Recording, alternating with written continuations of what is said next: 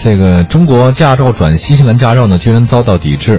呃，在中国呢，其实大家都知道，考驾照呢是一件挺也不算很难得吧，就现很在越来越难了。啊，像我们很以难吗前上学的时候，我上学的时候考驾照，那个时候我们倒库，它都是从那个房顶掉下来两根竹竿儿，四根竹竿儿。哦你要碰到竹竿儿了啊、稍微有一点点晃动的话，它其实都会装作看不见，你就过了。哦但是现在听说都是什么红外或者感应的。不是 说听说现在不是竹竿了，把手机放地上了。 啊就把你大家都非常小心的过去 把自己的手，机自己当时你觉得教练会把自己手机放地上吗哦？天哪，太可怕了。对，这个在北呃，在中国考驾照呢，其实耗时间也挺难的。那、嗯但是呢，近来发生一件事儿，媒体报道，因为新西兰发生多起的外国人道路安全事故，呃，新西兰呢就有人呼吁说要抵制中国的驾照。而在此前的八月底呢，也曾有交通事故的受害者的家属呢发起请愿，要求外国司机呢需要考取新西兰本地的驾照，然后再被允许上路。不过，嗯它不是只说中国人的啊，这是整个除了新西兰驾照之外，其他都得重新再考。嗯，就是没有没有只针对说中国人这样一个说法哈。对对对，这个他这个呃是新西兰的一个道路安全专家，叫克莱夫马修。他认为中国不是国际驾照公约的成员国，呃，他说中国没有义务接受新西兰驾照。那么同样的，新西兰也没有义务接受中国驾照。嗯而且这个新西兰呢，作为英联英联英联邦国家，英联邦啊，嗯所有道路都是左行，它就右舵了。对，那这个呢，对于熟悉右行的中国游客来说呢，得需要一个漫长的适应过程。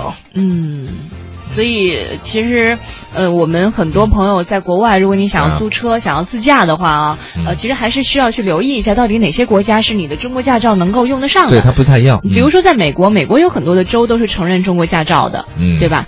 但是各个州的法律不同，所以使用情况其实是不太一样。去之前可以了解一下。嗯。呃，像日本，中国驾照是不能够直接使用的。嗯，必须的，你要在，你要考这个日本驾照，必须持有长期在留的这种签证。对，另外呢，荷兰呢说中国驾照可以用半年，呃，如果半年之后得重新再考。那法国呢是被承认一年，一年之后的话呢再考。嗯，还有一个就是最比友好的比利啊时，比利时，对中比两国呢互认驾照。 嗯呃，但是其实我我之前好像也认识很多自驾出行的人哈，也没那么复杂。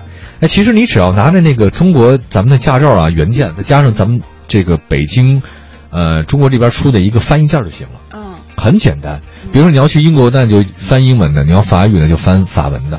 然后你把你的驾照跟那法文的那个那个翻译件儿一起拿着就过去好了嘛，这都可以但是用的这。就是说可以用，可是有的国家是不是还需要再考啊？比如说它是左舵右舵的那种。嗯这不用再考吧？这个很，其实适应起来特别容易。我在那个一些英联邦国家，就是右舵的地方，嗯然后是自驾的时候，我租的车都是右舵的。嗯，然后习惯吗？挺好的，唯唯一不习惯就是我左脚紧 忙的， 哦对吧？这个就是对对对我老担心啊。还有一个就是我每次我想转弯的时候吧，我老打到雨刮器，哦，就就这 个，别的我好像没觉得有什么不适应，嗯还挺简单的。嗯而且不是我紧张，就是每次我开右舵车，坐我旁边那个那个人哈，嗯他总觉得自己该做点什么，就是他坐的是咱们这边的驾驶位，但实际上呢是这些右舵国家的这个呃那个副驾位置，嗯所以他每次看我很忙的时候，他觉得于心不忍。给他一个游泳圈儿让他玩 儿呗。领导一海豚呐，海狮啊，顶个游泳圈出来了是吧？所以这个大家也不用太担心。呃我我觉得倒不是驾照这事儿，是那个车德和车行车习惯这事儿。 嗯，就咱们这儿吧，比较猛，就逮哪儿脚有空就北钻，京算好的了。还算好吗就？是在呃，我我其嗯有的时候在地方开车，我真的就很怕，我的速度会控制的很 慢。你在哪儿你不怕呀？北京还好点儿，我觉得北京啊相对来说开车规算矩比点儿较是吧对，算比较规矩的。嗯，就比如说像嗯，就很多地方城市 开车，啊，像你也没说，反正反正就很多地方是吧？是对，有很多地方城市开车我是挺害怕的，因为就是你,、最怕的就是他不讲规矩，嗯对对，对没有章法可循。嗯，嗯，反正这个大家多注意吧。如果是十一自驾旅行的话呢，你要去国外自驾旅行很简单，您驾照再翻一件儿就行了，不难嗯对。嗯。